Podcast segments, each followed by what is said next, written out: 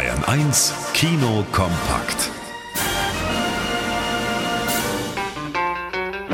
Was könnte besser zum Comeback der großen Leinwand passen als eine schöne Hollywood-Satire?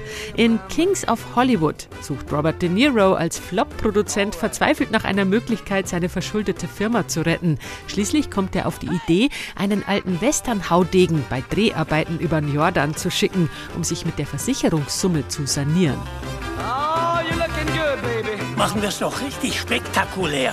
Statt dass er also bloß ins Bild springt, könnte er das doch durch eine Feuerwand tun.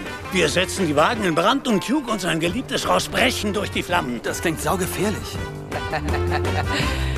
Tommy Lee Jones ist als zäher Film-Cowboy allerdings nicht so leicht totzukriegen, was diese Komödie sehr amüsant macht. Neben Slapstick-Einlagen hat der Film schön böse Seitenhiebe aufs verlogene Filmbusiness zu bieten und ein charismatisches Filmpferd, das Tränen kullern lassen kann.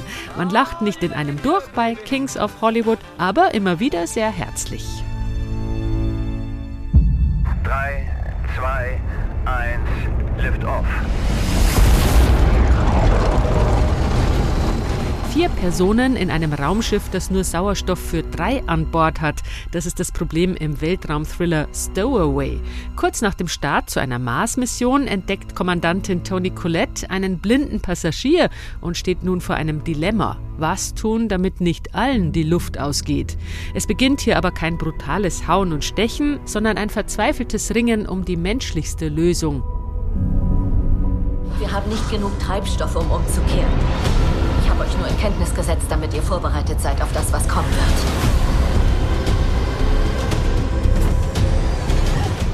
Wie die Crew ihr existenzielles Problem zu lösen versucht, das wird zum beklemmend spannenden Weltraumdrama in Stowaway.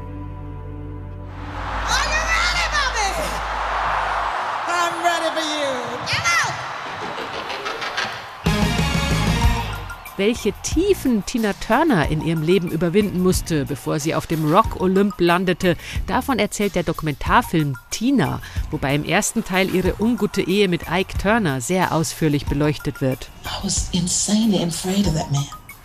Sie habe krankhafte Angst vor diesem Mann gehabt, offenbarte sie später in Interviews. Im Film blickt die heute 81-Jährige zurück auf ihr Leben und wird im zweiten Teil dann gefeiert für die beeindruckende Solokarriere, die sie nach der Trennung von Ike noch hinlegte. Tina kommt während der Sommerwochen auf diverse Open-Air-Leinwände, ist ab 8. Juli aber auch schon auf DVD zu haben, als Must-See für Fans. Wally Müller, Bayern 1.